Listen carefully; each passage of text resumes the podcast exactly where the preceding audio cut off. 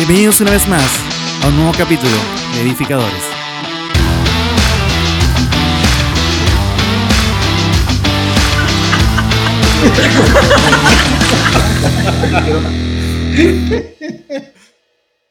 Ya, estamos. Estamos. Estamos. ¿Cómo está familia? Ya estamos conectados todos. Otro sábado. No, mentira, otro domingo más. Esto grabado. En vivo y en directo. Estamos en vivo y en directo otro sábado más. Así que no aprovechamos de saludar a todos los que ya se van conectando con nosotros, a todo este equipo también que ya están acá reunidos. Y como ustedes pueden ver, hoy día, el día de hoy tenemos un pastorazo, amigo de todos nosotros, un edificador también.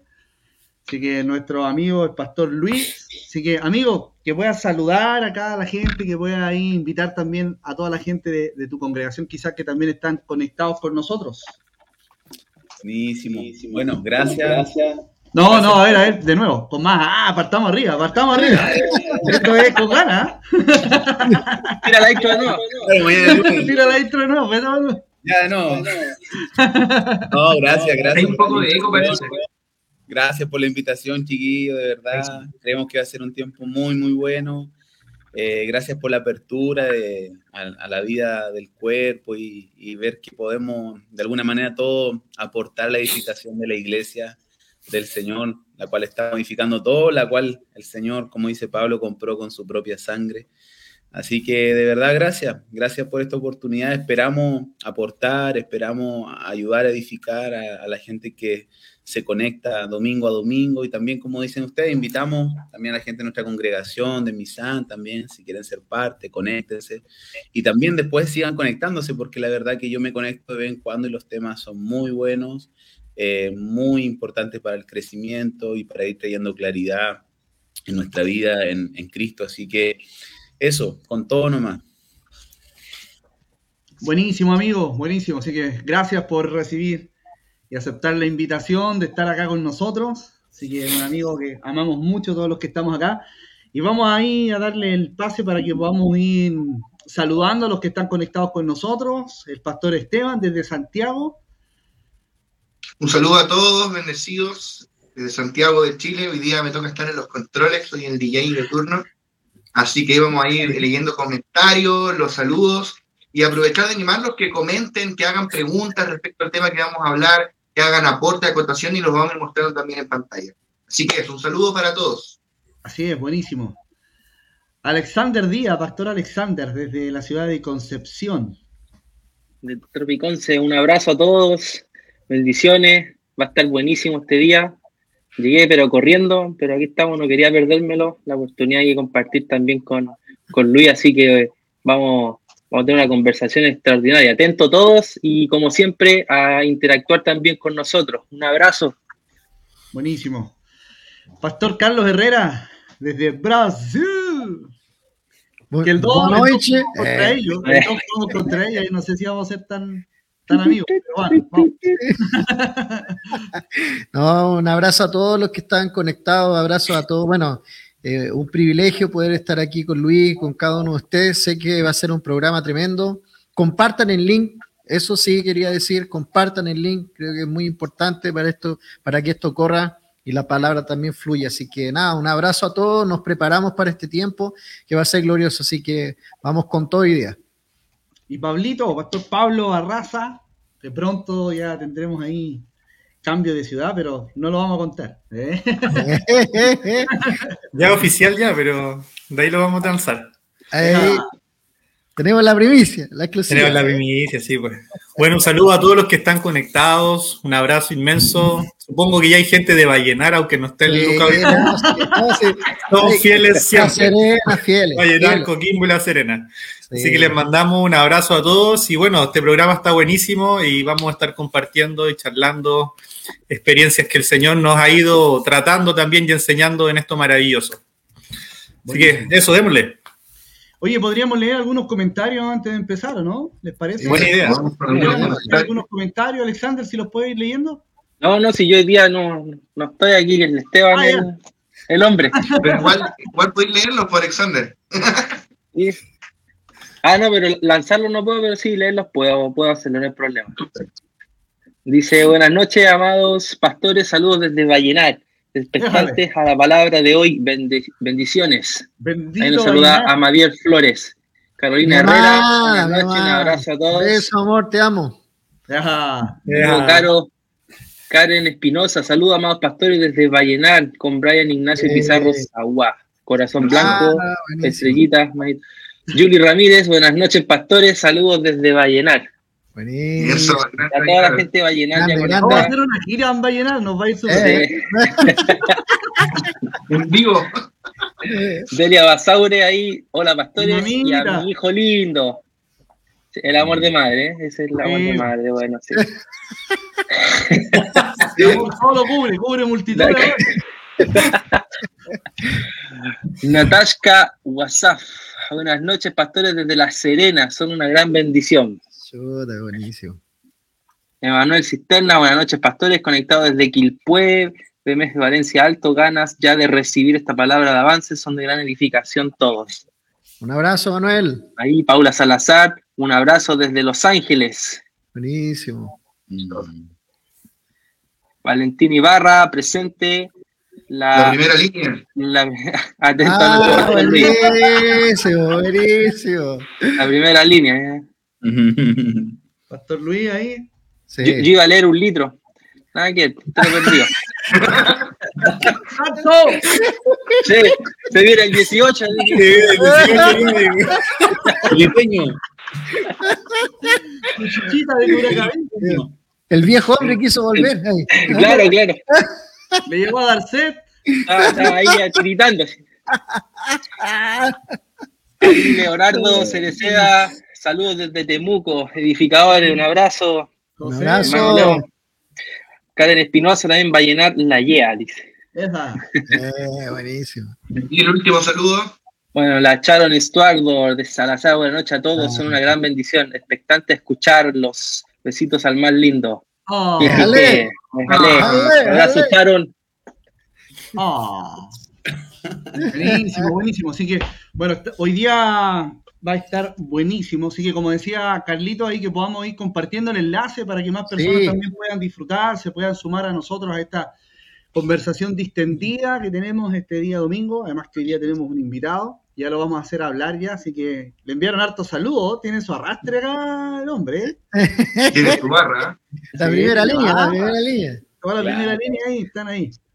Así que buenísimo. Bueno, hoy día queremos hablar un poco sobre la importancia de la oración, la importancia eh, fundamental, la, la realidad de la, de la oración. Así que, Carlitos, me gustaría que pudiésemos ahí empezar a, compartir sobre esto y que nos podamos meter directamente en el tema. Mira, hay, algo que, que comenzamos a hablar. Eh, bueno, el, martes tuvimos siempre la reunión, esas reuniones edificantes, la risoterapia que nosotros le llamamos.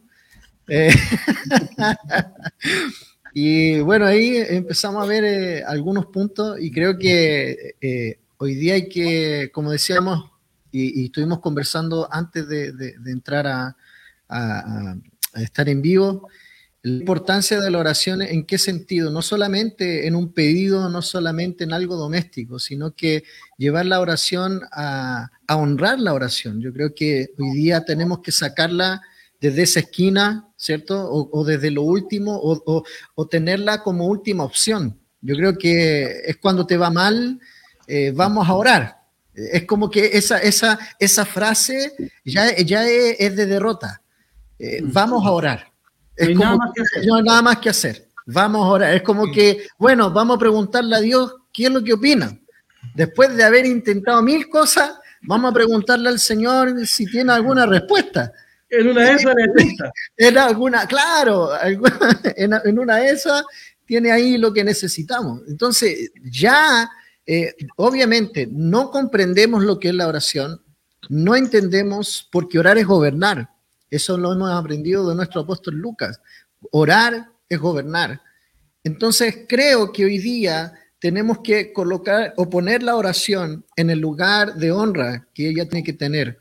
Si nosotros miramos a la iglesia primitiva, ellos caminaban en, este, estas dos o se, mo- se movían con, estos, estos fundamentos tremendos, que era la palabra y la oración. La palabra y la oración. Yo creo que la iglesia no puede avanzar, la iglesia no puede ser guiada por el Espíritu si no hay oración. Eso es clave, eso es clave. Yo creo que la iglesia sin oración es una iglesia que no sabe dónde va y es una iglesia que no transmite vida. Siempre yo digo, la iglesia que no ora tiene muchas estrategias para dar.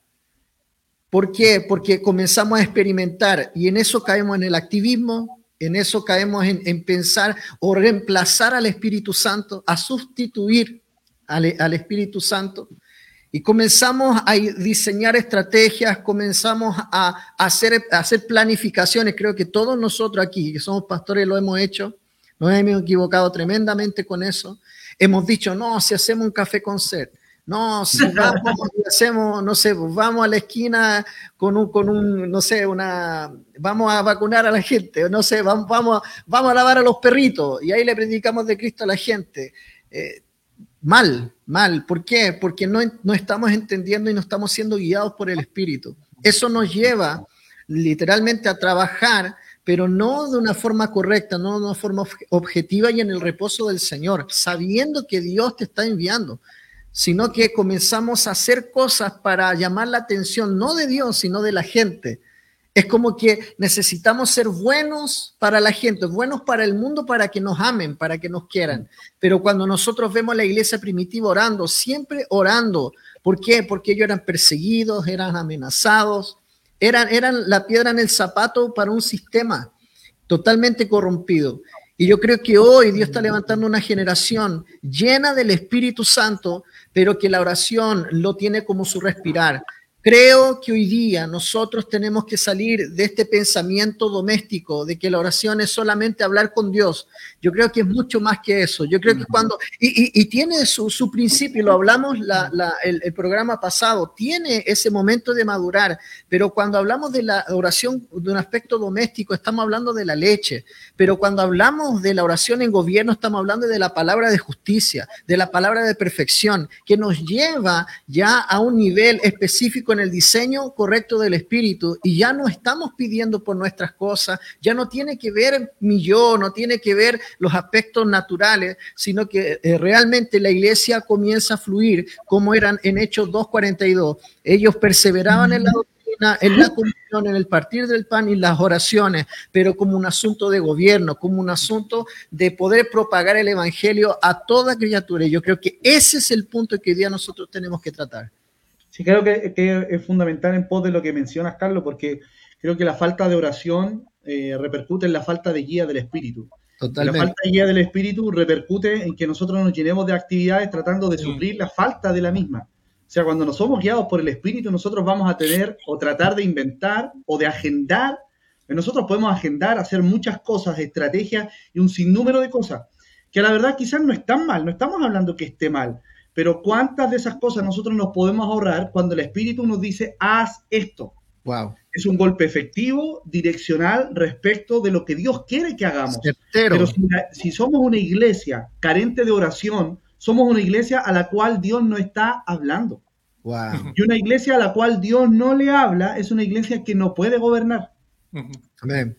Entonces, en pos de eso, creo que es vital lo que estamos hablando y que podamos seguir profundizando en esto. Así que, Luis, no sé, eh, habíamos estado conversando al principio algunas cosas, me gustaría que pudieses también detallar lo que Dios también ha hablado a tu corazón.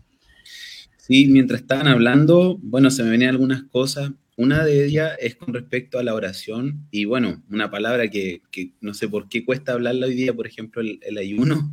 No, no, no sé por qué nos cuesta, como que lo tenemos que pedir un poquito de disculpa de repente hablar de eso pero una de las cosas que, que he visto en este tiempo, cuando los discípulos de Jesús, eh, había una queja contra ellos. Dice, ¿por qué los discípulos de Juan y los discípulos de los fariseos ayunan muchas veces y, tus discípulos se pasan en fiesta? Y Jesús le dice, bueno, es que ahora ellos están con el amado, ellos están con el novio.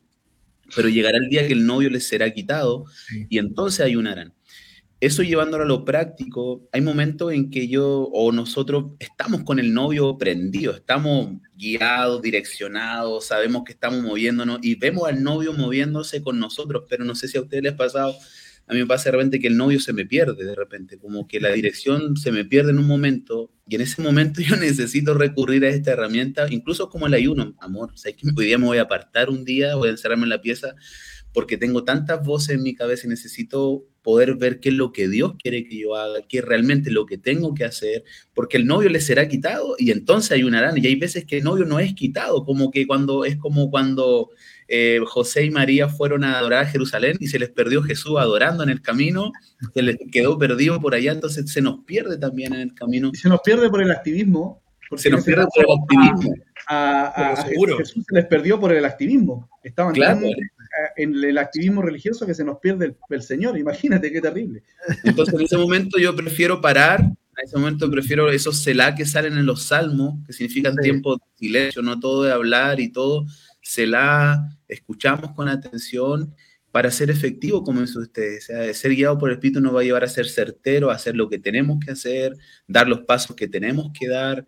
eh, y, y el Espíritu es precioso como nos guía en cada cosa. Eh, entonces, eso, eso más que nada, de, de qué importante es ser guiado y, la eficacia que nos da una vida de oración a la hora de... Buenísimo.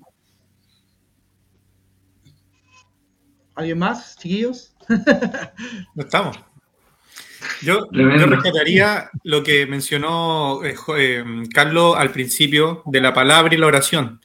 Que es bueno que la, la oración, ¿qué oración estamos teniendo? Si estamos teniendo una oración basada en la palabra o una oración que se suma a algo mío, Ah, que es muy común, que es muy común. Yo creo que mucho de la gente que ha llegado o nosotros mismos a veces un problema nos trae al Señor o gente llega llega a través de un problema, necesita una oración, pero nos podemos estancar en eso. Pero la oración efectiva y la oración que Dios siempre nos lleva es esa oración que se está sumando al propósito del Señor. La otra oración también la podemos hacer, la eh, eh, de hecho, eh, cuando Jesús eh, da este como modelo de oración, hay una parte para orar por nuestras peticiones, pero ¿qué, qué oración más poderosa cuando estamos orando conforme a la voluntad, conforme a lo que Dios quiere. O sea, perseverar en la palabra es decir, aquí tengo la instrucción. Los apóstoles nos están diciendo esto. De hecho, eso que menciona Carlos en Hechos 2.42 eh, está antecedido por una conversión de, de miles de personas. O sea, eran gente que Wow. no llevaba mucho tiempo. O sea, no, no, decía, se convirtieron y perseveraban. O sea, esta, Claro. esta no, no era que gente que llevaba 3, 4 años, probablemente había gente muy, muy nueva en todo esto, pero estaban perseverando en lo que los apóstoles les estaban diciendo. O sea, hay palabras que el Señor suelta semana tras semana en cada uno de nosotros, y eso, ahí están, están los, los ejes, los puntos que tenemos que empezar a orar en ese propósito que Dios está empezando a formar en nosotros. Tremendo. Yo creo que este tema que estamos hablando es clave porque Pablo mencionaba este versículo donde los apóstoles dicen, nosotros no podemos descuidar el ministerio de la palabra y de la oración por ninguna otra cosa, por importante que sea. y ellos delegan el trabajo a los diáconos para poder dedicarse a esas dos cosas. Y, y pareciera que, que esas cosas que son las más importantes son las que hoy día la iglesia menos hace o menos hacemos porque somos la iglesia, no puedo criticar la iglesia desde afuera. Pareciera que es lo que menos hacemos, como que está trillado. Leer la Biblia, orar, orar, ayunar, pareciera que son las cosas que menos hacemos, Sí. pero cuando vamos a la palabra es las cosas que la iglesia más hacía. Ellos perseveraban en la doctrina de los apóstoles, no, no en las modas evangélicas, no en la música de moda, no, no es que Ah, esté mal la música, no, no en, no sé, el evento de moda, eh, o, o no sé, en, en- en, eh, oye, viste la última serie que salió, ellos perseveraban en la doctrina de los apóstoles y en, y en las oraciones, obviamente en estas cuatro cosas, pero destacando estas dos, las oraciones. Vemos, por ejemplo, cuando, cuando Pedro salió de la cárcel sobrenaturalmente y es liberado, Claro. ¿cómo, cómo, y cuando Pedro golpea la puerta, cómo los encontró? Orando. Orando por él. Era tarde en la noche, estaban intercediendo por él. Yo creo que esa liberación por medio de un ángel no fue casualidad, fue a consecuencia de la oración de ellos. Tremendo eso. Entonces, eh, vemos un patrón en hechos de los apóstoles. Ellos eran perseguidos, salieron y, y- y fueron liberados. Y lo primero que dicen, oremos para que Dios nos dé más de nuevo, Mm, para seguir claro. predicando. Y, y- y nos metemos en la palabra y nos metemos en la oración. Entonces, creo que esas cosas tan sencillas, la iglesia moderna la perdimos y las tenemos que recuperar. El otro día Jorge, Jorge decía algo, tenemos una iglesia muchas veces donde Dios no habla.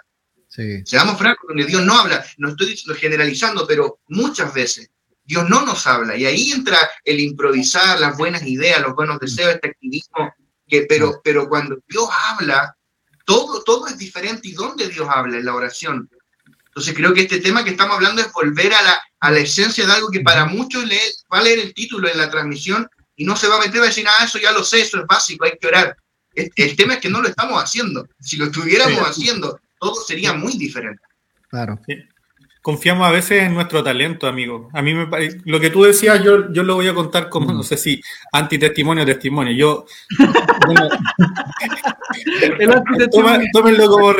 Pero un tiempo trabajando con los jóvenes, yo llegó un punto que yo le dije al pastor, pastor, necesito salirme porque me di cuenta de algo. Hay muchas decisiones que estoy tomando y que afectan a veces hasta en convenciones, pero no necesito orar. No necesito, solo se me ocurre a mí, por el talento que tengo quizás de, de ciertas actividades para organizar Ah. cosas. No necesito que el Espíritu Santo me hable y esto va a afectar quizás en una reunión de jóvenes o en una, en una organización para una convención y le dije, me di cuenta que eso no está bien. O sea, ¿cómo entramos a veces que nuestro talento o nuestra forma ya de la cosa está resuelta? Ya la reunión se hace Claro. de una forma, los lunes tenemos un altar familiar o los martes, y ahí está la reunión y bueno, y con esa semana cubrimos todo. Pero en realidad está todo ya tan bien pensado y confiamos en esa planificación interna. No, no estoy hablando de una planificación a veces de eh, eclesiástica, sino interna. Entonces decimos, bueno, si que ya está todo funcionando, no es necesario orar. Si viene un problema, ya sé cómo afrontarlo, ya, Mm. ya, ya tengo claro cómo se hace. O si hay que hacer, organizar algo, vamos a ir a predicar a tal lugar, bueno, esta debe ser la forma más correcta, pero no sabemos si en realidad el Señor nos está guiando eh, eh, nos- o nos llevó a eso por una oración, por un ayuno, como decía Luis, eh, por esa intimidad que hubo con el Padre. Muchas veces eso ocurre. Yo lo, lo viví y, y la verdad que fue eh, bueno que el Señor me haya sacado ese velo. Buenísimo. No sé si puedo, puedo decir algo nuevamente, tío. Eh, ¿Se escucha? Sí, dale, sí. que va. Eh, lo que hablaba antes, Carlos, con respecto a la oración que es gobierno y, y cómo, cómo finalmente no es que Dios no tenga poder de liberar a, a Pedro de la cárcel o Dios no haya querido liberar, pero hay cosas que sí Dios la- las determinó que se responden por medio de la oración. El ejemplo de Daniel es clave porque Daniel se, se pone a orar, parece fueron 21 días que él propuso Sí. su corazón. Y el ángel que viene a darle una respuesta dice, del momento que te propusiste, yo vine, pero fui, fui interceptado por el príncipe de, de Persia, Persia. parece, y, y- y no me dejó. Y había como una lucha, me imagino que la oración como, debe haber algo en el mundo espiritual que la oración. ¿Y dónde lo veo esto? No sé si han visto alguna vez Isaías 62, que para mí yo encuentro poderoso con respecto a la oración lo que dice. Lo quiero leer cortito cuando habla acerca de la gente de oración. En, en- la- en las murallas de, de Jerusalén, dice Isaías 62, 6, dice, oh Jerusalén, yo he puesto centinela en tus murallas, ellos orarán continuamente, de día y de noche. Y mire lo que dice acá, esto es fuerte, esto es un ministerio de oración, por eso que cuando Pedro dice el, el ministerio de la palabra y la oración era un trabajo, radicalmente decir yo voy a trabajar en esto en el reino, ¿no? Lo- así como me preparo para un tema, así como elaboro un tema y me doy un tiempo para estudiar, también debo darme un tiempo para trabajar en la oración, porque dice, puesto gente, y mira lo que dice ahora, no descansen, le está hablando el profeta a la gente de oración, no descansen ustedes que dirigen sus oraciones al Señor. Primero no descansen ustedes, pero lo que dice ahora es fuerte, no le den descanso al Señor hasta que termine su obra. Wow. En Reina Valera dice, no le den tregua. No le den tregua a Dios. Dios quiere hacer su obra, pero su oración la activa en la tierra. No le den descanso a Dios hasta que termine su obra, hasta que haga de Jerusalén el orgullo de toda la tierra. Y eso es fuerte cuando hay gente que se pone en ese espíritu de oración. Yo creo que Carlos va a hablar más adelante de la súplica. Es poderoso ese, ese, ese, ese gemir de adentro por ver a Dios manifiesto en nuestros días. Eh, es un gemir del espíritu y no darle descanso al Señor. Dios quiere hacer muchas cosas, pero probablemente no hay tanto clamor en la tierra para que se manifieste. Sí. Y hay, hay un tema importante que, que evidencia la oración en cada uno de nosotros, si somos brutalmente honestos. Creo que cuando nosotros, como decía Pablo, cuando nosotros pensamos que sabemos hacer las cosas, eh, no oramos. Y eso evidencia la falta, la falta de dependencia del Espíritu que hoy día Mm, podemos tener. Exacto. ¿Cómo exacto. podemos hacer la iglesia? ¿Cómo podemos hacer lo que pensamos que es iglesia Claro, claro. sin, el, con el- sin el- el constituyente mismo de la iglesia? Jesús dice, yo les dejaré a otro, el Espíritu Santo, que los guiará. O sea, nosotros necesitamos ser guiados partiendo de esa base, que los guiará. Tú y yo no sabemos y necesitamos ser guiados, pero la falta de oración provoca que nosotros hay un distanciamiento completo y absoluto de esa guía del Espíritu, de esa guía profunda y plena. La palabra dice que los hijos de Dios son guiados por el Espíritu. Pero ¿cómo seremos guiados por el Espíritu si nos basamos en lo que sabemos hacer? Entonces, ¿qué- creo que queda en evidencia cómo nosotros podemos independizarnos de la guía del Espíritu y hacer iglesia independizados de la guía del Espíritu. Y yo, a mí me ha pasado, y en este tiempo Dios me ha amonestado en gran manera respecto de eso. Decía, tú no puedes hacer iglesia sin mí. Sí, porque yo soy la iglesia, yo soy la vida de la iglesia, yo soy el que te direcciono, el que te guío. Y a mí hablábamos delante del tema de Hechos 10 con- cuando vemos a Cornelio con Pedro, y todos siempre hablamos de Pedro, pero dices que Cornelio igual oraba. Sí, sí, Cornelio era un hombre de oración, viejo. claro, claro. O sea, con menos luz que quizás todos nosotros, pero era un hombre de oración. Duraba O sea, más. eh, eh, había un reconocimiento de una total incapacidad en su Mm. fuerza. Decía, yo necesito orar.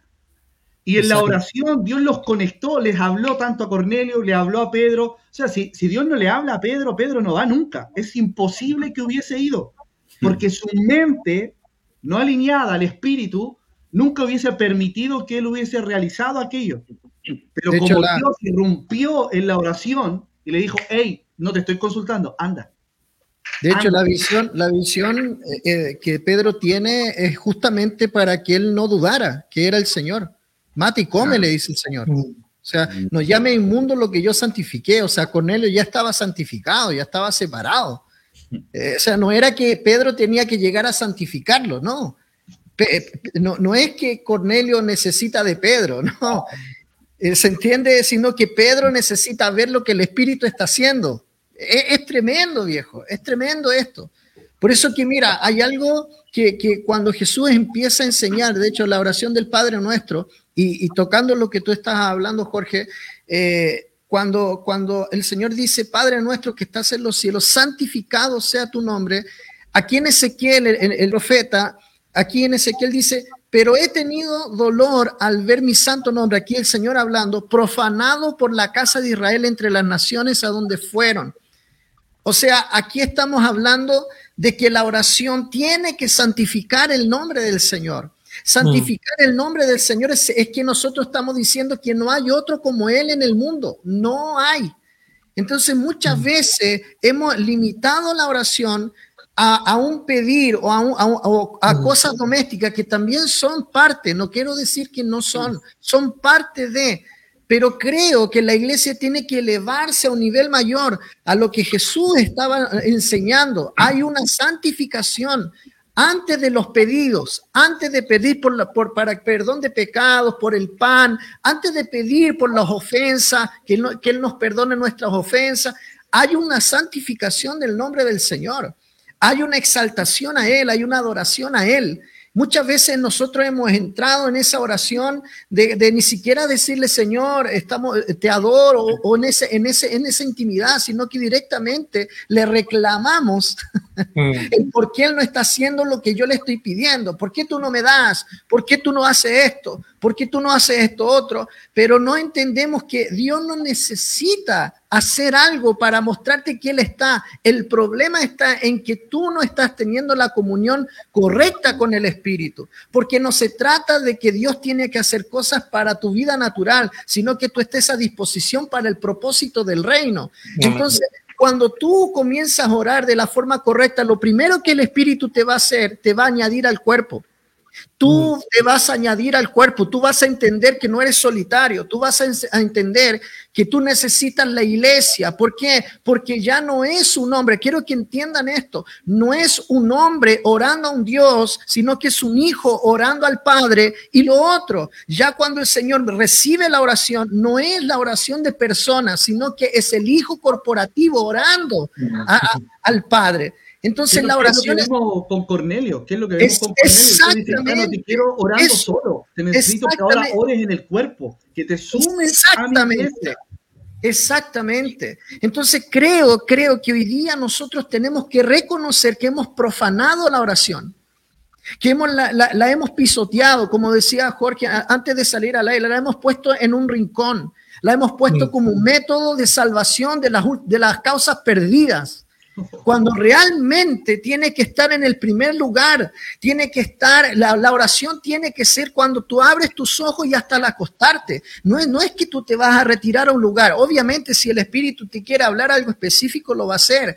Pero esta oración es un fluir continuo del Espíritu en mm. cada momento. O sea, no, no es algo que tú te conectas algunas veces y después no. No tiene que ver, la oración es un fluir constante del espíritu y tu alma se conecta a ese fluir. Es que es tremendo, viejo. tu alma, tu alma, tu mente se conecta al fluir continuo del espíritu, porque esto no para. Quiero decirte algo, cuando tú estás durmiendo, tu espíritu sigue orando. Sigue clamando al Señor, sigue preparando los caminos, pero como nosotros estamos desconectados pensando hacer nuestras cosas y buscando un garzón que nos pueda servir lo que queremos, el Señor no te puede mostrar su propósito porque no se trata de ti, se trata de que estamos unidos a perseverar en la doctrina, en la comunión, en el partir del pan y en las oraciones. La oración no se deja por último. La oración, eh, eh, eh, cuando se habla en Hechos 2.42, es que ya tuvimos la perseverancia, ya estamos de acuerdo en la, en la palabra. Por eso tenemos comunión, porque no, no dudamos de lo que se está impartiendo. Después tenemos esta comunión y nos sentamos a partir el pan y el partir el pan no es solamente comer, sino que comer de Cristo, tomar, comer y beber de Él. Y cuando nosotros nos ponemos a orar, Viejo, no, no es ya tu oración y la mía, es una oración corporativa, es un clamor unido que se eleva, se levanta, se manifiesta y por eso el Espíritu le respondía a la iglesia primitiva, porque no veía desunión, no habían clamores, clamores propios, sino que había una, había tanta claridad del Espíritu que las añadiduras comenzaban a venir. Las añadiduras era lo último que la iglesia quería. Ellos querían ver la gloria de Dios, la mano del Señor manifestándose y eso es lo que ellos vivieron y lo que revolucionó todo el sistema en ese tiempo. Buenísimo.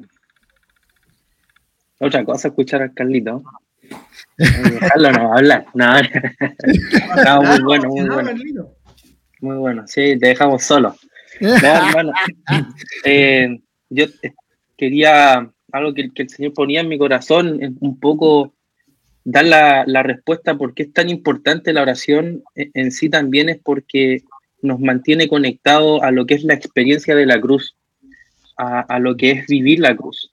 Porque nosotros, como decía Esteban, quizás eh, eh, sí, como iglesia lo hemos hecho, nos perdimos en el camino en cuanto a la oración porque creemos que ya está todo hecho, que en cierta parte sí, está yo creo que el 99,9% realizado por Cristo, pero hay un 0,01% que, Pablo lo expresa en Gálatas, que dice, eh, los que son de Cristo Jesús han crucificado sus pasiones, las pasiones de la carne. O sea, ese han crucificado es, es la acción, quizás lo único que nosotros hacemos y es lo que día a día nosotros tenemos que hacer, que es morir, morir a nuestros deseos, morir a nuestras pasiones, que es la experiencia de, de, de llevar a la cruz todo lo que es nuestro, para que sea el Señor finalmente el que gobierne nuestra vida. Y eso eso se hace solamente por la guía del Espíritu.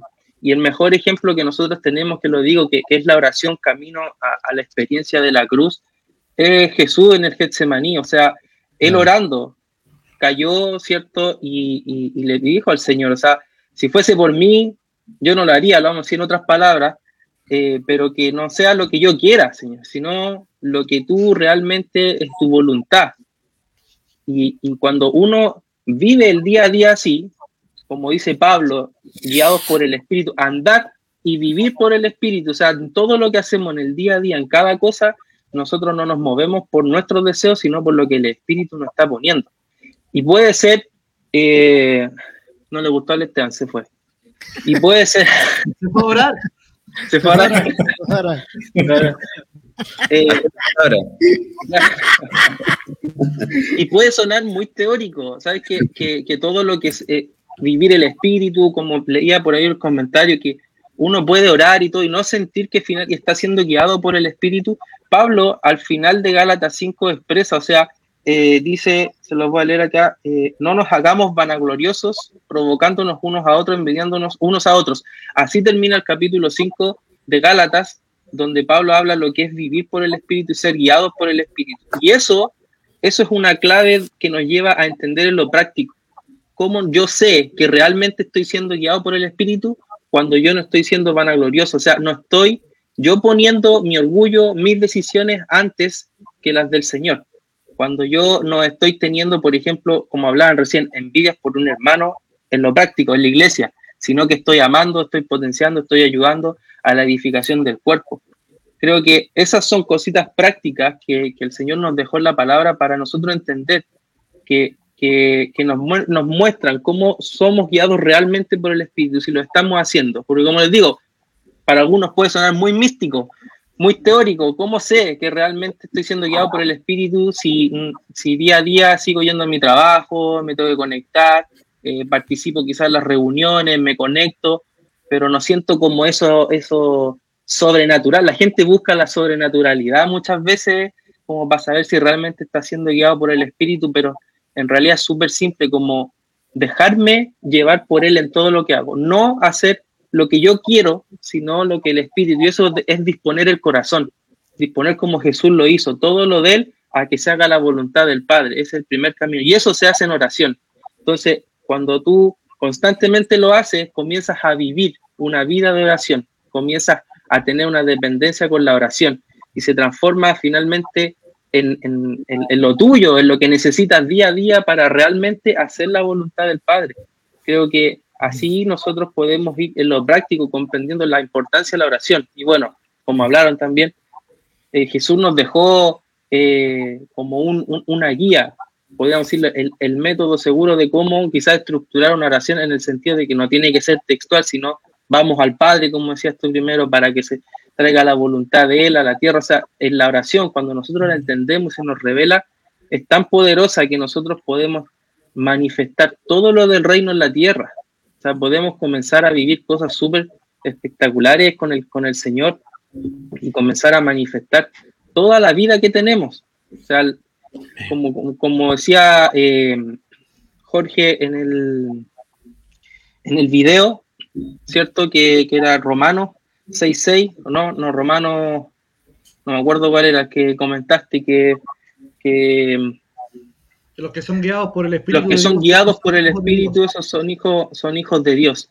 O sea, cuando tú comprendes que, que finalmente eres un hijo de Dios, vas a buscar la guía siempre del Espíritu vas, vas a querer siempre eh, eh, depender de Él, buscar esa suficiencia divina del Señor, y eso no es eh, haciendo lo que otros hacen, sino realmente preguntándole al Señor cómo es, que tengo que hacerlo yo en lo, personal. O sea, cada hijo es distinto. yo lo he escuchado de, de, la gente adulta que tiene más hijos, recién comenzando a vivir la experiencia de tener, tener una hija, pero los que ya llevan años en esto, de criar en el saben que todos son distintos. Y el Padre a todos los va guiando quizás hacia el mismo lugar de que sean buenas personas, pero de distintas formas. Entonces yo no puedo estar buscando el ejemplo eh, eh, idéntico o hacerlo tal cual lo está haciendo otra persona, sino que tengo que buscar con el Señor mi relación, mi forma de, de llevar a cabo esta vida, de disfrutarla. La oración nos va a llevar a un disfrute, el, cuando estábamos en una de las reuniones de los martes de la risoterapia que decía Carlos, eh, Esteban proponía un tema súper importante que tiene que ver con, el, como con la militancia del Evangelio. Sí. La militancia del Evangelio. Y, creo que es fundamental en este tiempo en el que nosotros estamos viviendo eh, ser militantes del Evangelio. El apóstol Pablo Salazar lo habla mucho, Luis también. eh, en todo el tema de embajadores, hablan mucho sobre la importancia de la militancia.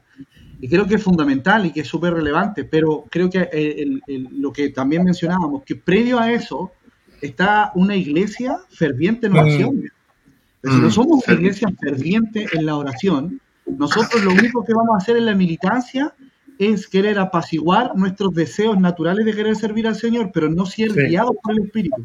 Entonces ahí hay un tema fundamental, porque a veces nos podemos, podemos, no es que yo estoy haciendo esto, esto, esto para el Señor, esto para el Señor, esto otro para el Señor, estamos por último haciendo cosas para el Señor. Pero viejo, suena súper bueno y, y, el que no hace nada, tú podrías decir, wow, yo lo admiro a ellos porque hacen tantas cosas. Y, y no estoy diciendo que está mal, lo que estoy diciendo es que si todas esas cosas no han sido guiadas por el Señor, en realidad el resultado va a ser cansancio, altivez de nuestro corazón, porque nuestro corazón es altivo y es jactancioso respecto de yo estoy haciendo esto por el Señor y tú no haces nada. Y, es como que el Señor podría decir, hey, si yo te envío no tienes por qué jactarte. O sea, ¿dónde está tu jactancia si yo soy el que te estoy enviando? Pablo dice, y, yo si tengo que predicar aún de gratis, la, demanda ha sido impuesta. O sea, yo tengo que hacerlo. no tengo dónde jactarme respecto a esto.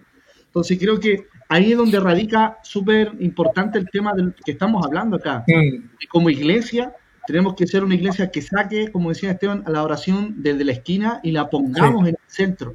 Y reconocer todos, no algunos, reconocer todos, porque somos parte de la iglesia, no somos un satélite de la iglesia, somos la iglesia.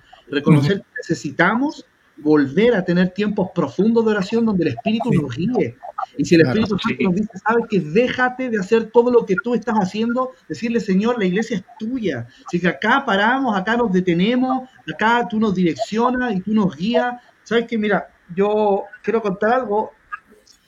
en la semana un pastor me llama y me dice, sabes que tuve un, un sueño contigo y una visión y Dios me habló y Dios me dice que, Él te va a mover de ciudad a otro lugar. Y yo, tú ves que estás trabajando, que estás haciendo tantas cosas, y en un momento yo le dije, Señor, ¿y si tú quieres esto? Si, tú, si tú me guías a esto, ¿qué, ¿qué, voy a decirte yo? Si eres tú el que determina nuestra agenda, mm. eres tú el que determina nuestros tiempos, eres tú el que determina todo. Y a veces estamos tan cómodos en lo que estamos haciendo, como decía Pablo, que, decimos ya sigamos haciendo esto porque ya está, dando resultados, está siendo efectivo, y si el Señor nos dice, hey, quiero que deje de hacer eso, y que comience a hacer esto otro, completamente distinto. Pero ¿por qué no nos pasa muchas veces eso? Porque nos cuesta, y yo lo reconozco, obedecer la voz del Espíritu. Claro. Oír la voz del Espíritu, ser guiados por el Espíritu. Y, hoy día una de las únicas cosas que, yo puedo hablar con, mi esposa, que lo puedo mm. mencionar, es que hemos querido abandonar todo y decirle, Señor, si tú no nos guías, prefiero no avanzar, porque en realidad no avanzo si tú no me guías. Mm. Creo que hay un tema clave. Perdón, Esteban, dale nomás. Ya, hay un tema clave y, es el aprender a orar en el espíritu, porque también nosotros podemos orar en el alma. De hecho, yo creo que, sobre todo cuando uno está aprendiendo a orar, uno, por lo general parte orando en el alma y termina orando en el espíritu. Uno parte así como, gracias Señor, Padre, Señor, Señor, Padre, Señor, y termina como, porque claro, uno parte en la mente. Y una vez dice, ¿qué más digo? Ya no sé qué más decir. Pero cuando uno ora en el ¿qué es lo que es orar en el espíritu? Es que el Espíritu Santo que mora en mi espíritu ora a través de mí. Eso es orar en el espíritu. Y tenemos que aprender ese orar en el espíritu. Sí. Yo creo que ninguno de nosotros puede decir, no, soy un experto, vengan para acá, les voy a dar clase. No, estamos aprendiendo cada vez más. Y necesitamos eso porque si no, o si no la oración es un tiempo perdido. Si yo oro en el alma, Dios, Dios no tiene, Dios es espíritu, Él no dialoga con el alma. Entonces, por ejemplo, la, otra vez tuve, tuve un, tiempo de oración bien, bien especial, bien particular, porque pasó todo este tema de que los talibanes se tomaron el poder, ¿verdad? Hace unos pocos días en Afganistán. Y, algo golpeó mi espíritu muy fuerte, algo golpeó mi espíritu respecto a clamar por, por, nuestros hermanos allá. ¿Cómo orar? No tenemos idea cómo orar. Nunca hemos ido a Afganistán, capaz nunca vamos a ir. No sabemos la realidad, no sabemos nada de ella. Obviamente la poca información que nos llega. Pero el Espíritu Santo me llevó a orar en lengua. Yo debo haber estado unos 30 minutos orando en lengua y, y, entre medio Dios me daba interpretación de lo que yo estaba orando y yo vi hermanos en cuevas, vi gente en, en desiertos, y Dios me mostraba cosas, me iba haciendo orar por esas cosas. Entre medio también te hace orar cosas que, ni, que no te da la interpretación, otras sí te las da, te da respuesta a cosas que tú estás orando que ni siquiera sabías que estabas orando. Entonces, si, si no entramos, creo que en esa dinámica, y hay algo que hablaba Carlos, que no sé si lo puedes soltar ahora, Sí, porque sí, eso mismo está hablando era- de las súplicas en el espíritu. Sí. O sea, no, no es lo mismo orar que suplicar, que Exacto. clamar. Como cuando Exacto. yo escuchaba a un pastor que decía, Javes no dijo, oh, si me bendijere. Javes gritó al cielo, Javes Exacto. clamó con un clamor desgarrador, oh, si me bendijere. O sea, entonces yo creo que ese nivel de súplica en el espíritu es donde el Señor nos tiene que llevar. Yo no sé, Carlos, si tú lo puedes Pero ministrar mira, eso. antes, antes de, de- de eso, Carlito, creo que Esteban toca un punto súper importante acá, porque, por ejemplo, nosotros podemos tener una oración reactiva y lo reactivo siempre tiene que ver con nuestra alma. Porque a veces nosotros vemos una situación y oramos Sí. lo que nosotros pensamos Exacto. que debería ser la respuesta a aquella situación, pero el espíritu te va a llevar a orar quizás algo totalmente contrario, incluso quizás a ratificar esa situación y tú dices, Señor, no, no Sí. entiendo lo que está sucediendo acá. Entonces creo que por eso es tan importante lo que menciona el Esteban, el orar en Mm. el espíritu, porque nuestra alma es guiada por lo que ve, por lo que siente, por lo que, Sí. lo, lo- lo que está sucediendo, y eso provoca en nosotros una oración reactiva a esa situación. ¿Cachai? Mira, A mí me pasó que a veces tú, tú oras por gente y tú dices, Señor, eh, necesito que tú hables a mi espíritu porque yo quiero orar por esto. Eh, tiene un problema, pero tampoco quiero interponerme en lo que tú estás haciendo, ¿cachai? No sé si me voy a entender. Sí, sí. Sí. Yo- solo, solo súper cortito. eh, por eso Jesús, es- es- yo creo que es el, el- el mayor ejemplo que él siempre tomaba tiempo, se apartaba de todo para orar. Creo que eso es lo que nos falta muchas veces como para poder entender eso que, quiere el Espíritu. El, tiempo siempre hay. A veces decimos que no porque estamos en tantas cosas y no tenemos tiempo porque como dijimos estamos metidos en actividades tanto de la casa como de la iglesia pero Jesús apartaba de todo para tener tiempo de oración, para recibir la guía del Espíritu, para saber qué es lo que tenía que hacer ahora. Llegaba a un lugar, estaban ahí, disfrutaba, pero siempre se apartaba para recibir eso que el, que el Padre le tenía y creo que eso es lo que muchas veces nos hace falta, o sea, desconectarnos realmente de todo y darnos esos tiempos solo para, para, para recibir esa, esa guía del Espíritu y no esa oración de la mañana para agradecer y la de la noche también para agradecer el día. Y bueno, si en la, en la reunión oramos, amén, y sería, ¿no? Tienen que ser en- en cualquier momento, es tener esa inquietud, eh, estáis en el trabajo, te vais al baño, eh, oráis, el, el- el Señor si oráis gritando oráis en silencio en tu mente te va a escuchar igual, así que eh, en el lugar que sea, en el momento que sea, es la mejor oportunidad para poder eh, escuchar esa guía del Espíritu. Mira, hay algo que, que yo creo que eh, como vamos avanzando en la, en, la, en la palabra, en la oración, hay algo que yo creo que, tene- que, que se- se- tenemos que dejar como base o, o claro. Nosotros estamos sentados juntamente con Cristo en lugares celestiales. Nosotros Sí. tenemos la mente de Cristo. Entonces nosotros no estamos orando desde la tierra. Quiero que se entienda eso. Entonces tú no, tú, la oración no es lo que tú haces después de hacer todo lo que, lo que hiciste.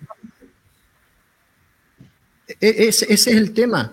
La oración no es algo que tú haces después de que hiciste todo tu rutina natural. Ah, tengo que orar. No es así. No es así.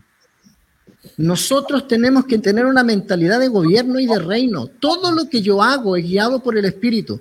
Hasta limpiar el espejo te va a quedar bueno porque dice que todas las cosas tenemos que hacerlas para el Señor. O sea, tú no trabajas para tu jefe, tú trabajas para el Señor. Entonces tú vas a ser el mejor en tu trabajo, vas a ser, pero no porque tú, tú lo quieres así, sino porque el Espíritu Santo fluirá a través de ti, porque tú no vas con una conciencia a tu trabajo de, ah, no, es que lo que pasa, no, tú ya estás preparado, tú, tú literalmente eres un inofendible, porque tú sabes que sabes que estás ahí por causa Sí. del propósito del Señor. Entonces tú te vuelves una persona altamente peligrosa para el infierno donde tú estés. Entonces tenemos que dejar de ver como esta oración de que nosotros clamamos desde la tierra a un Dios que está ahí arriba, porque no es así. Nosotros estamos unidos, unidos, somos un espíritu con Él. tenemos su mente, somos espirituales y no personas naturales orando a un Dios espiritual. Somos espirituales, ya lo somos. Por eso que cuando Jesús le ordena a los discípulos, le dice, todo lo que aten en la tierra será atado en los cielos. Y todo lo que desaten en la tierra será desatado en los cielos. No es al revés. No es todo lo que yo desato en el cielo será desatado en la tierra. ¿Por qué? Porque Dios nos delegó a nosotros, la iglesia, el poder de atar y desatar. Porque ya lo tenemos. No tenemos que conseguirlo. Ya lo tenemos. Entonces, cuando nosotros caminamos con una mentalidad de gobierno, con una mentalidad de oración, es que eso es lo que quiero que ustedes, que, que, la gente que está viendo nos entienda. Cuando nosotros tomamos todo lo que hacemos en el día y lo encerramos en esta intimidad con el Espíritu, comer con tu hijo, salir con tu familia, ir al cine, el Señor no se queda en tu casa. Eh, eh, el Señor está en todo momento, en todo tu compartir, en todo lo que tú haces. Por eso que Pablo dice, y aquí quiero introducir esto, dice la palabra, Efesios 6, versículo 18. Mira lo que dice, que es tremendo, orando en todo tiempo. ¿Cómo se ora en todo tiempo? Porque no es una oración de mente, no estamos hablando orando con la mente, no, estamos, nosotros nos unimos al clamor del Espíritu. Eso es lo que tenemos que entender, porque ya estamos ahí. No es que tenemos que estar, no es que tenemos que calentar motores para que... No, no, nosotros tenemos que eh, entender, somos hijos, tenemos su genética, no podemos empezar eh, orando como un esclavo para terminar hablando como un orando como un hijo, como Esteban estaba hablando.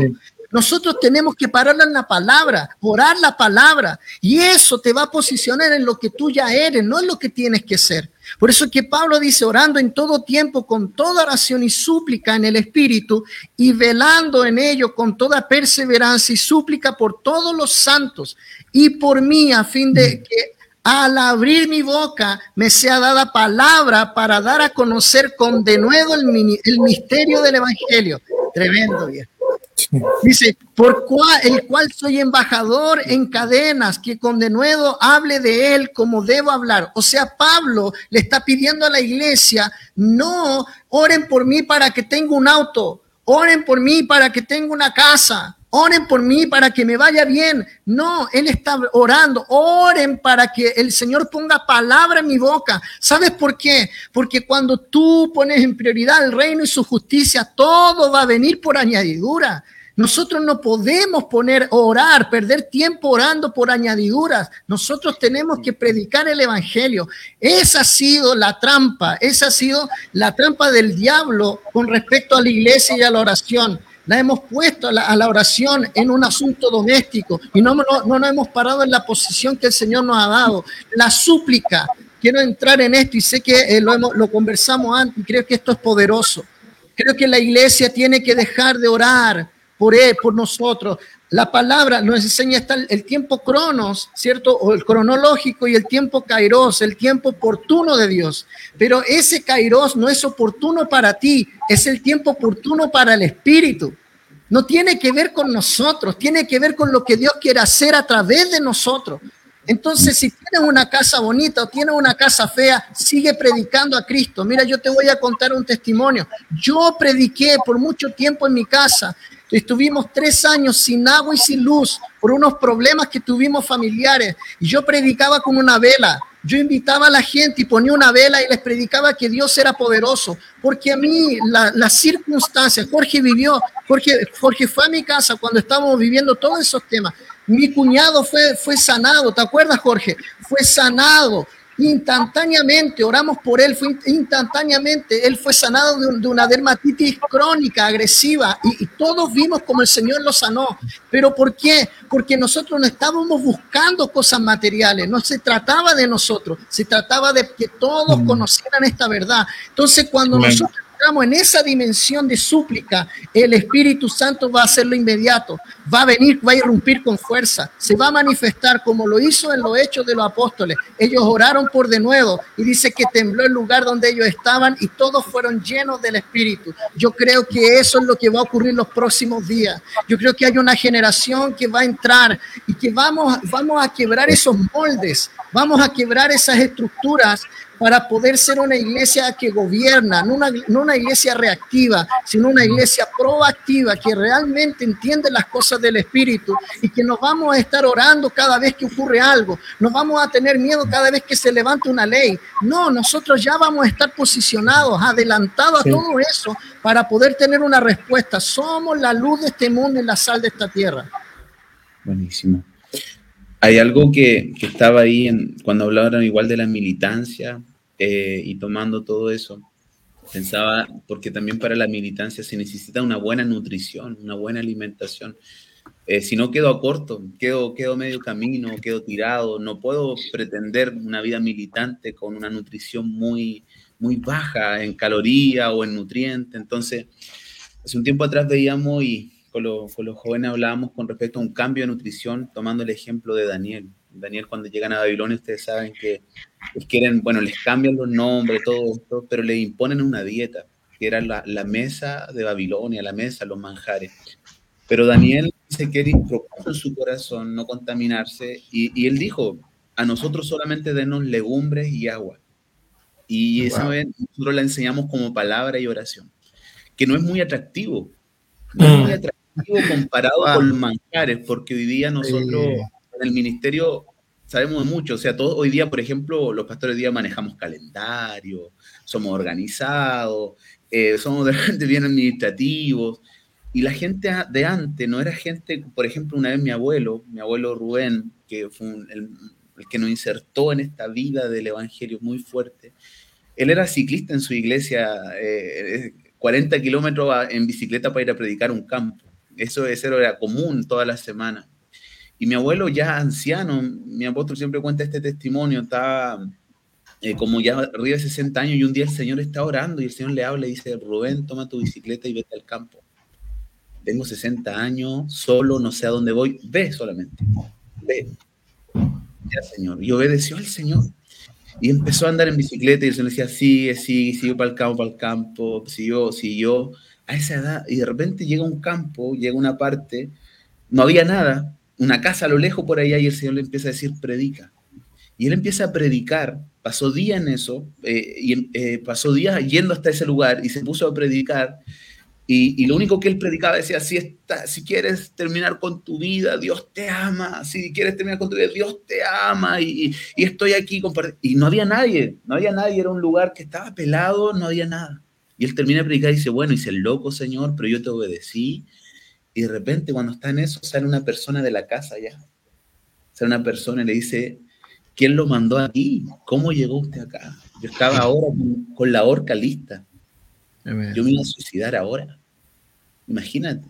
Tremendo. Ahora, ¿por qué tomo ese testimonio? Porque mi abuelo era gente, y la gente de antes, palabra y oración. Era la función de Daniel, legumbre y agua. Nosotros, denos sí. legumbre y agua. Ustedes quédense con los manjares. Entonces yo creo que va a venir un tiempo, y eso es lo que sentía en mi espíritu, de, de, de esta palabra estamos reconciliándonos con los diseños sí, nutritivos de la fe que no son tanto las luces, las pantallas, la excelencia, todo lo demás está bien, pero son adornos, es como pintar sí. tu casa bonita, adornarla sí, bonita. Yo viví una vez en una casa en Mulchen, una casa en Mulchen que nosotros la pintamos, la dejamos bonita, y de repente una persona, el pintor que, que nos fue a arreglar algunas cosas, de repente dice, ¿sabe que todos estos postes de la casa están podridos? esta casa se va a caer un tiempo más. Entonces tú dices, ¿para qué invierto tanto en los adornos si los pilares de la casa están podridos? Entonces él dijo, tienes que arreglar los pilares. Entonces. La, la, oración y la palabra es la dieta de Daniel, legumbre y agua. Y dice, y al cabo de tres años, al cabo de tres años fueron hallados diez veces mejores. Y eso es gobierno. Y, y yo creo que los años que vienen se va a evidenciar aquellos que se están volviendo a la palabra y la oración. Sí, Igual señor. pensaba hace un tiempo atrás, los reformadores, todos fueron hombres de la palabra. Ningún reformador en la historia fue gente que no, gente que se comía la palabra. No, no ninguno de ellos fue alguien que, que desde pasillo, no, yo creo, yo pienso, no. que parece, que por ahí dice, y no era que, que, sabía lo que hablaba y palabra y oración, si lo, lo vemos, y, y para, para, cerrar esto, eh, con respecto a la oración, el padre Nash, no sé si han escuchado la historia de Nash, que era el compañero de, milicia de Charlie Finney, de Finney, él cuenta la historia de que él era un hombre de oración. Él se iba una semana antes al lugar donde iban a evangelizar y él solamente se encerraba en una pieza a gemir en el espíritu, a orar. Después, cuando llegaba Finney a predicar, estaba la pega lista. Él se ponía a predicar y no terminaba ni el mensaje. La gente bautizada en el espíritu, la gente hablando en lengua, toda la pega arreglada. Eh, arrendaban ciertas cabañas, sótanos muchas veces, muchas veces no había, le, le dejaron un sótano húmedo por ahí y ahí se una semana se quedaba perdido, tres días, la señora llegaba, oye, ¿te conoce al caballero que entró aquí? Sí, porque hace tres días no sabe, lo único que escucho que llora adentro, llora y no quiere salir a comer, no quiere salir a nada. Gente que se entregó a la oración. Y mm. hay un registro que el 70% de, de, de, la gente que se convertía en las, en las campañas de fines, el 70% permanecía en la fe. El 70% de la gente que decía acepto a Jesús permanecía en la iglesia, el 70%. Y un evangelista moderno, que en un libro que se llama El poder de la oración del padre Nacho, él cuenta un evangelista moderno, dice, hoy día, ese evangelista moderno dice, nosotros agradeceríamos si el 20% de la gente que acepta a Jesús en nuestras campañas permaneciese en la fe. El 20%.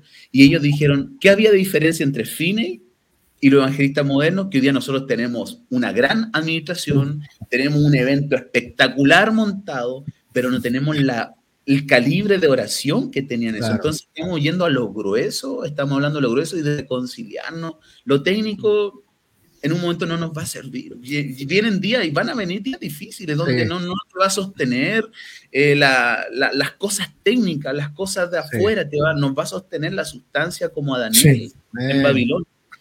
Sí, señor. Mm.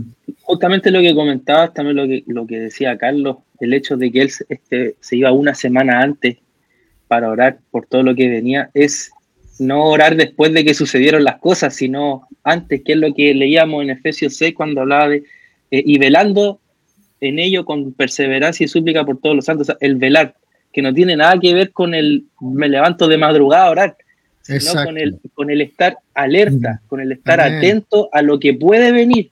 O sea, yo oro de esa forma, como, como lo mencionabas con un ejemplo tan claro y vemos los resultados, o sea, eh, son así de, de, de, poderosos, o sea, efectivos el, hecho de yo orar antes de que sucedan las cosas, ¿cierto? Por lo que va a venir, es lo que nosotros debemos recobrar de cierta forma, que tiene que ver mucho con la relación perfecta que, la vemos encontrada, por ejemplo, en el, en el principio. O sea, Satanás introdujo el engaño en la iglesia, nos distrajo con las cosas atractivas, bonitas que sabemos hacer, porque nos engañó al hombre llevándolo, ¿cierto?, a este árbol bonito, atractivo, que te lleva, ¿cierto?, a, a, a comer, pero te sacó de la relación perfecta que tenías con el Señor, o sea, esa comunión completa que teníamos con Dios que tiene que ver con la oración y con el velar que nos habla el apóstol Pablo.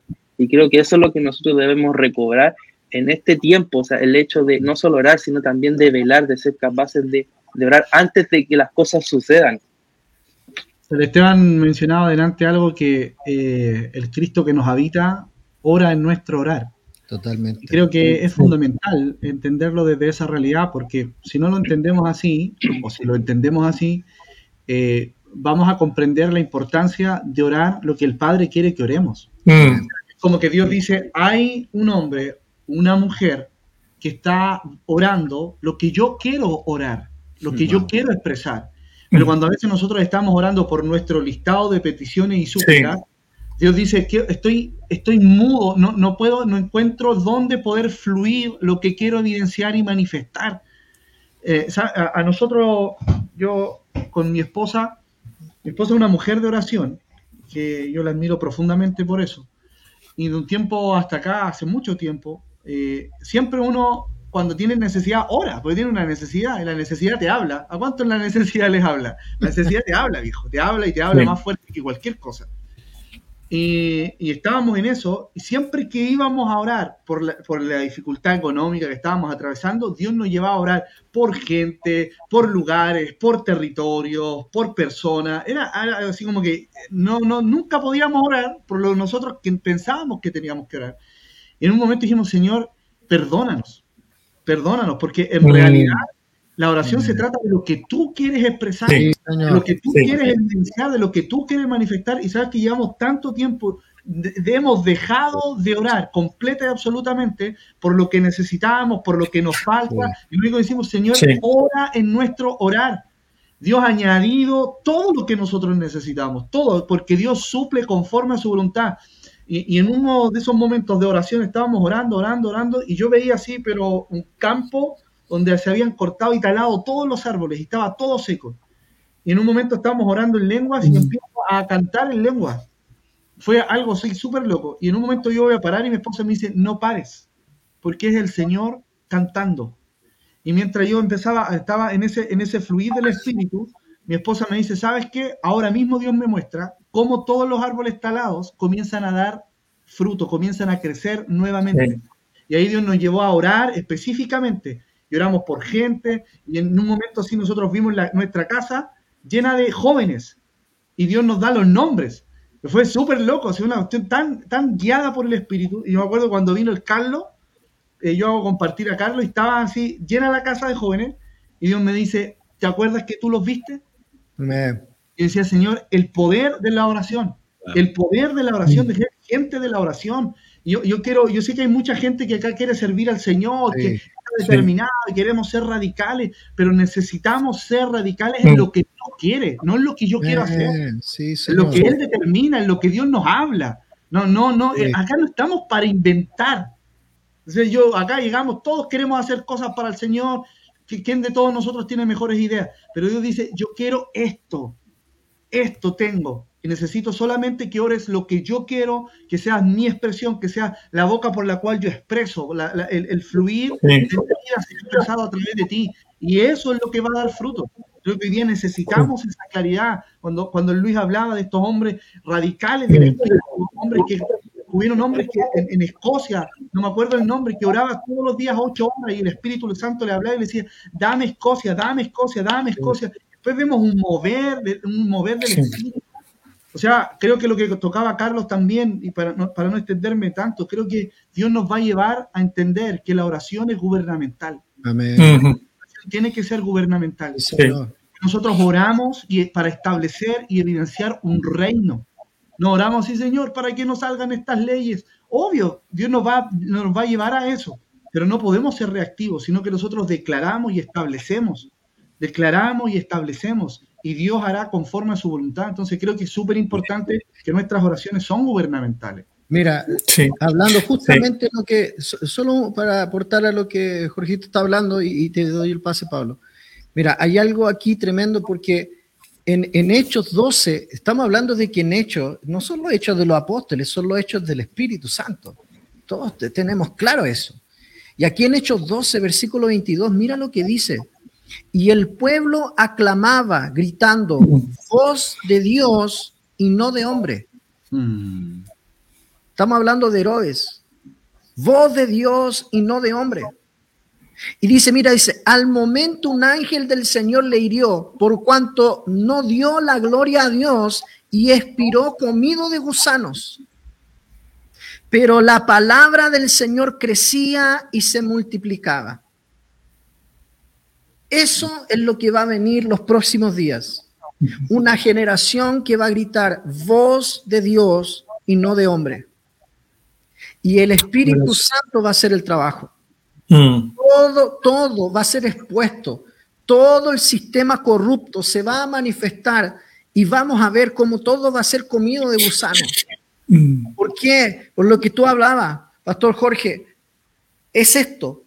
Cuando la oración llega a ese nivel, cuando ya Cristo no está mudo en, en nuestro interior, sino que comienza a fluir a través de nuestra boca, lo que ocurre es que algo poderoso del Espíritu se manifiesta, que es el gobierno, es el reino. Nosotros hemos hablado tanto del reino, pero lo hemos puesto hasta como una filosofía del reino. Hemos filosofado del reino. Cada uno tiene un principio del reino, pero no hemos visto la manifestación de este reino. Y yo quiero verla. Quiero ver la manifestación del reino. Yo no quiero hablar del reino, yo quiero vivirlo. Yo quiero experimentarlo. Y esta gente lo experimentó, se levantó en contra de, esa autoridad corrupta y dijo, queremos voz de Dios y no de hombre. Y el ángel del Señor lo hirió. Imagínate, es tremendo. Esto está en la palabra, esto está en tu Biblia. Y hoy día no es otra cosa. Nosotros estamos en un tiempo clave donde nosotros vemos el mundo, el sistema hablando, gritándonos a la iglesia directamente, como, como, mm. Goliat le, gritaba al pueblo de Israel, ¿quién va a venir a pelear conmigo? ¿Quién se va a atrever a pelear conmigo? Pero ahí apareció David, el ungido. David representa a Cristo. Y nosotros, por muy pequeño que vea, nos vea el mundo, yo creo que tenemos que levantarnos y decir, ¿sabes qué? Eres un incircunciso. Tú no tienes pacto, pero yo lo tengo. El nuevo pacto habita dentro de mí. Y nosotros vamos a hacer lo que el Espíritu nos manda hacer. Y vamos a ver los gigantes caer y les vamos a cortar la cabeza porque esta es la generación que se está levantando en el poder de la palabra y de la oración. Paulito. Yo solo quisiera agregar dos cosas, una que la tocaron ah, en un principio, que es la que, bueno, hemos hablado todo el rato de la palabra y la oración. Eh, un ejercicio muy práctico, quizás hay alguno que no sepa cómo orar, cómo entrar en esto, es orar la palabra misma, lo mismo que estamos leyendo. El orar, el ya no vivo yo, Cristo vive en mí. El orar que estoy en lugares, eh, eh, estoy eh, con Cristo. Estoy en lugares, en, lugares celestiales. O sea, cuando mm. nosotros entramos en esa dinámica, nuestro vocabulario comienza a cambiar y el Espíritu Santo empieza a trabajar porque estamos orando. A lo mejor tú dices, bueno, Señor, no sé qué orar. Ora Mateo, ora, ora Gálatas, ora Efesios, Amén. Está diseñado, ese, ese ejercicio es muy bueno, quizás muchos digan, pucha, no tengo, no, no, sé por dónde empezar, qué, por cómo lo hago, si estoy orando correctamente. Bueno, anda la palabra, un, algo, algo que el Señor declaró, decretó, comienza a orarlo. Amén. Una vez me acuerdo Jorge, no, no, sé si fue Jorge u otro, que dijo, a veces estamos orando, preguntándole al Señor si debemos hacer ciertas cosas. Es como, mm. Señor, ¿le predico o no a esta persona? La palabra dice que le prediques, ya, ¿qué estás preguntando? ¿Qué estás pidiendo confirmación? Entonces, muchas de las cosas que oramos y que no oramos están en el desconocimiento de la palabra. Amén. Yo no, como decía eh, Carlos, yo no, yo estoy orando en la posición de aquí que me falta todo, que no tengo nada, porque no sabes que estás con Cristo en lugares celestiales. Amén. Y ahí hay un desconocimiento de la palabra. Ahí no le podemos decir, oye Espíritu Santo, que tú no me revelas, que tú no me guías, no, pero es que tú no sabes la información que yo ya dejé clara, escrita al respecto. Entonces, eso es un ejercicio muy bueno que se los comparto a todos los que nos están viendo. Comiencen a orar la palabra. No sabes qué orar, ora la palabra. Pesca Efesios, voy a orar Efesios 1, voy a orar Efesios 2. y el Señor va, va, Él mismo va a cambiar nuestros pensamientos, nuestro vocabulario y nos va a llevar a lo, que hablaba Jorge, a esa militancia.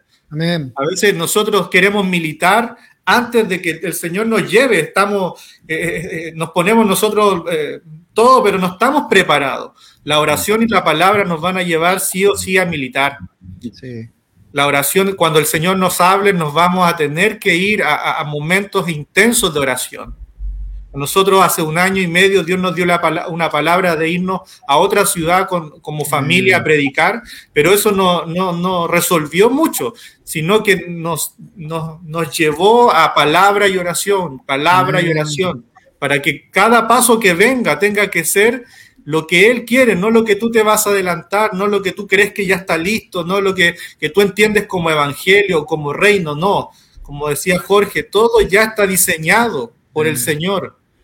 No es que vas tú a una ciudad, es que él ya llegó hace años a esa ciudad y que tú te estás sumando a un proyecto del Señor. Wow, tremendo. No es que tú le vas a hablar a tu vecino como que tú le traes una novedad, no, él ya te preparó el corazón de tu vecino. tú te vas a sumar al propósito de que el Señor ya está haciendo. Entonces, eh, les dejo esas dos cosas. Buenísimo. Amén. Amén. Qué buen tiempo. y, si, te cuesta orar, piensa que, corre por el, por el premio, por el galardón, como dice la palabra. si no, Por último, por la recompensa. Sí, por último, por la recompensa, no sé, o sea, ambicioso.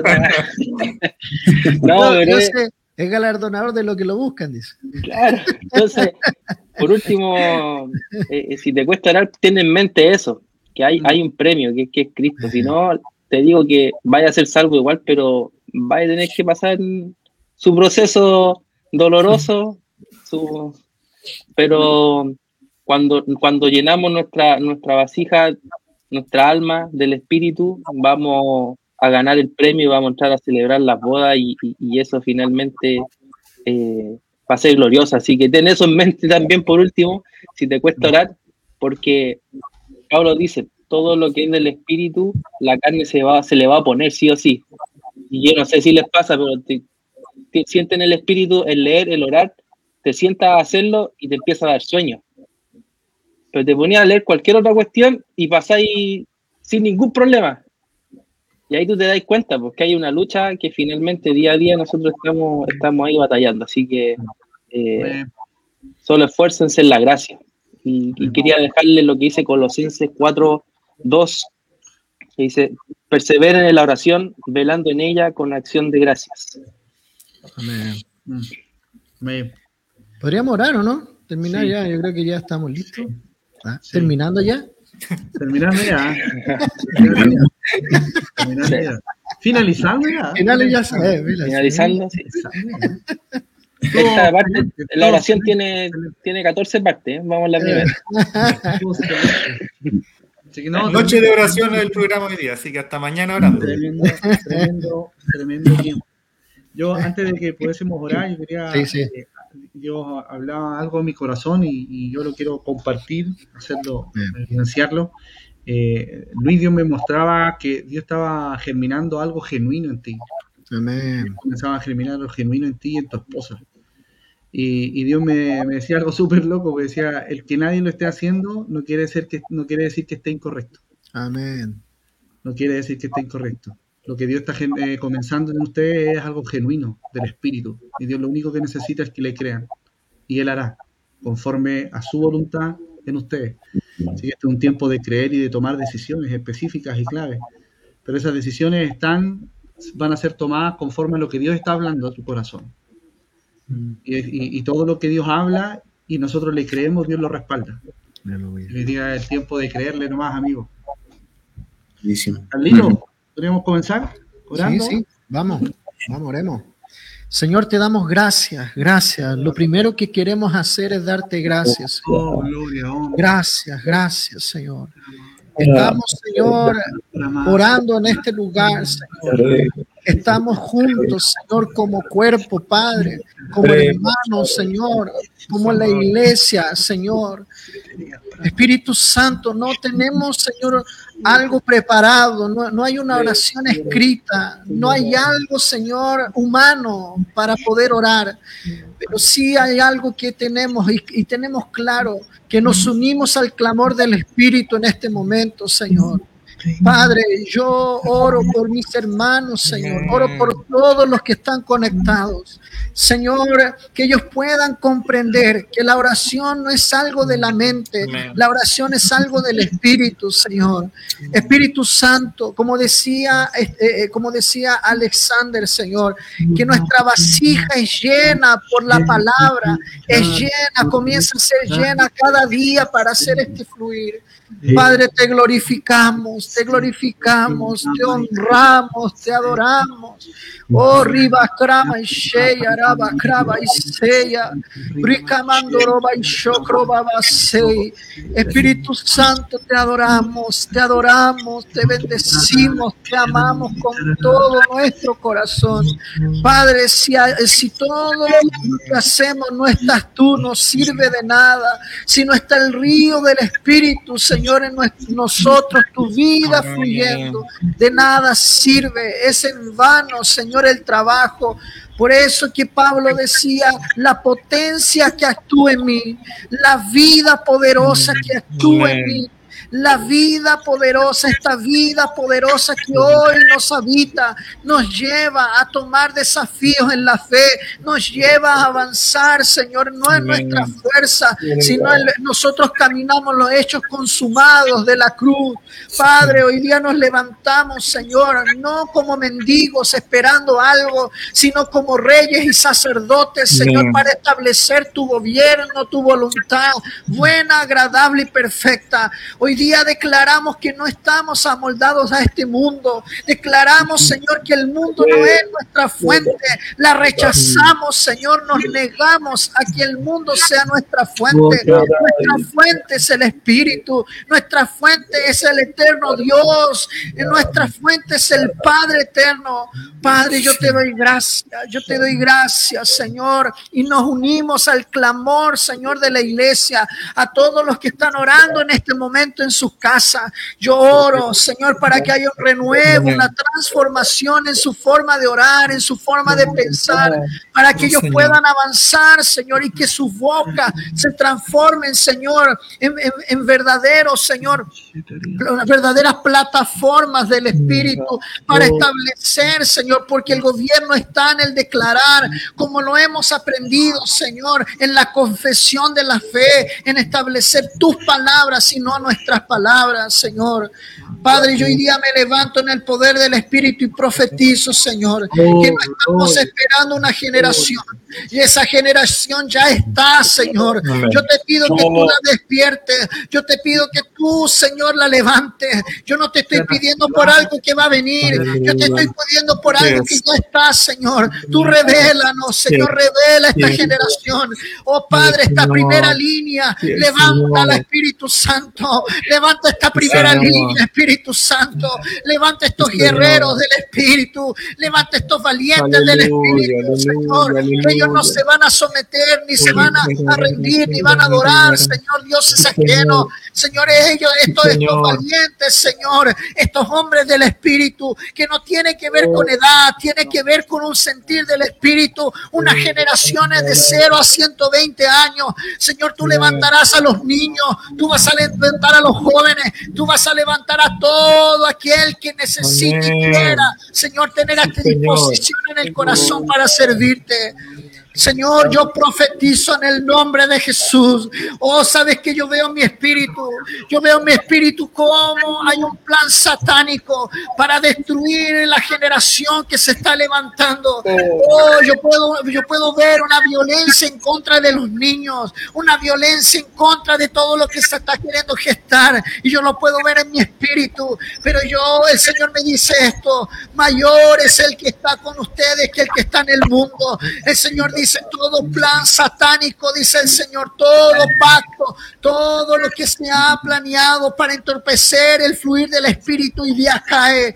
Oh, yo puedo ver en el Espíritu, en el nombre de Jesús, yo puedo ver Chile en llamas. Esto es lo que Dios me muestra. Yo declaro que Chile será clave para la militancia en el Espíritu en Latinoamérica. Yo declaro que Chile profetizo que desde Chile se levantará la gente clave para establecer ser principios de reino en toda América Latina. Yo declaro que este fuego del Espíritu comenzará a consumir todas las naciones, porque esto no se trata de una, una denominación, no se trata de BMF, no se trata de Misan, no se trata de denominaciones, se trata del querer y del tiempo eterno establecido por el Espíritu para avanzar en las naciones.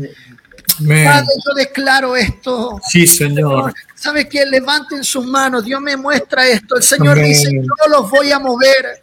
Yo los voy a mover, dice el Señor. Yo soy el Dios que establece tu entrar y tu salir, dice el Espíritu. Yo soy tu entrada y yo soy tu salida. Dice el Señor, no habrá nadie que pueda impedir la agenda que yo tengo los próximos años para los hijos del Espíritu, para los que son guiados por mí, dice el Señor. Si es necesario transportarte de un lugar a otro lugar, yo lo voy a hacer, dice el Señor. Si es necesario llevarte en el Espíritu a un lugar, yo lo haré, dice el Señor. Pero es necesario que la iglesia crea y la iglesia despierte y se sacuda de todo lo natural para que lo espiritual espíritu comience a ser manifestado. Yo puedo ver en mi espíritu, Padre, yo cancelo, Señor, toda distracción en la iglesia. Yo me levanto en el poder del espíritu para que esta generación comience a clamar voz de Dios y no de hombre, voz de Dios y no de hombre, Señor, para que todo lo del espíritu sea manifestado como río, Padre. Señor, no queremos ser, Señor, gente inútil en el reino. Queremos ser guiados, obedecer, a tu voz. Padre, queremos ser, Señor, efectivos, Señor. Y yo declaro y profetizo que el obispado de la iglesia, oh, esa esfera de autoridad que el Señor nos entregó para atar y desatar, se manifestará los próximos días. Oh, Padre, yo creo yo creo, Señor, que estamos en algo tan poderoso. oh, te adoramos, te adoramos, te adoramos, te adoramos. Oh, Luis, quieres seguir oración. Yo sé que hay algo del Espíritu para fluir a través de ti. Oh, Te adoramos, Rey, te adoramos. Te adoramos, Señor. Oh, sí, Señor. Permítenos perseverar en esta vida, Señor. Amén. Perseverar unánime, Señor, en esta vida, Señor. Oh, Permítenos perseverar la doctrina apostólica, en el partimiento del pan, la comunión unos con otros y en la oración, Señor. Oh, Nuestras reuniones de oraciones sean más recurrentes, Señor amado. Señor, te adoramos en esta hora y queremos verte, Señor, manifiesto en nuestra generación. Queremos ser parte de lo que estás haciendo en las naciones de la tierra, Señor. Como decía alguien, Señor, sabemos que tú lo puedes hacer con otros. Sabemos que tú puedes levantar a otros, pero no permitas perdernos esa oportunidad. No nos permitas quedarnos fuera de lo que tú estás haciendo, Señor. No nos permitas quedarnos fuera del mover del Espíritu, fuera del río que tú estás moviendo y agitando en esta temporada. Señor, nos hacemos flexibles, Señor, no rígidos, Señor, a tu voz. Padre, no estamos, Señor, rígidos, no estamos encuadrados, Señor. Abrimos la ventana para que corra el viento del Espíritu, Señor. El viento no fluye donde las puertas están cerradas.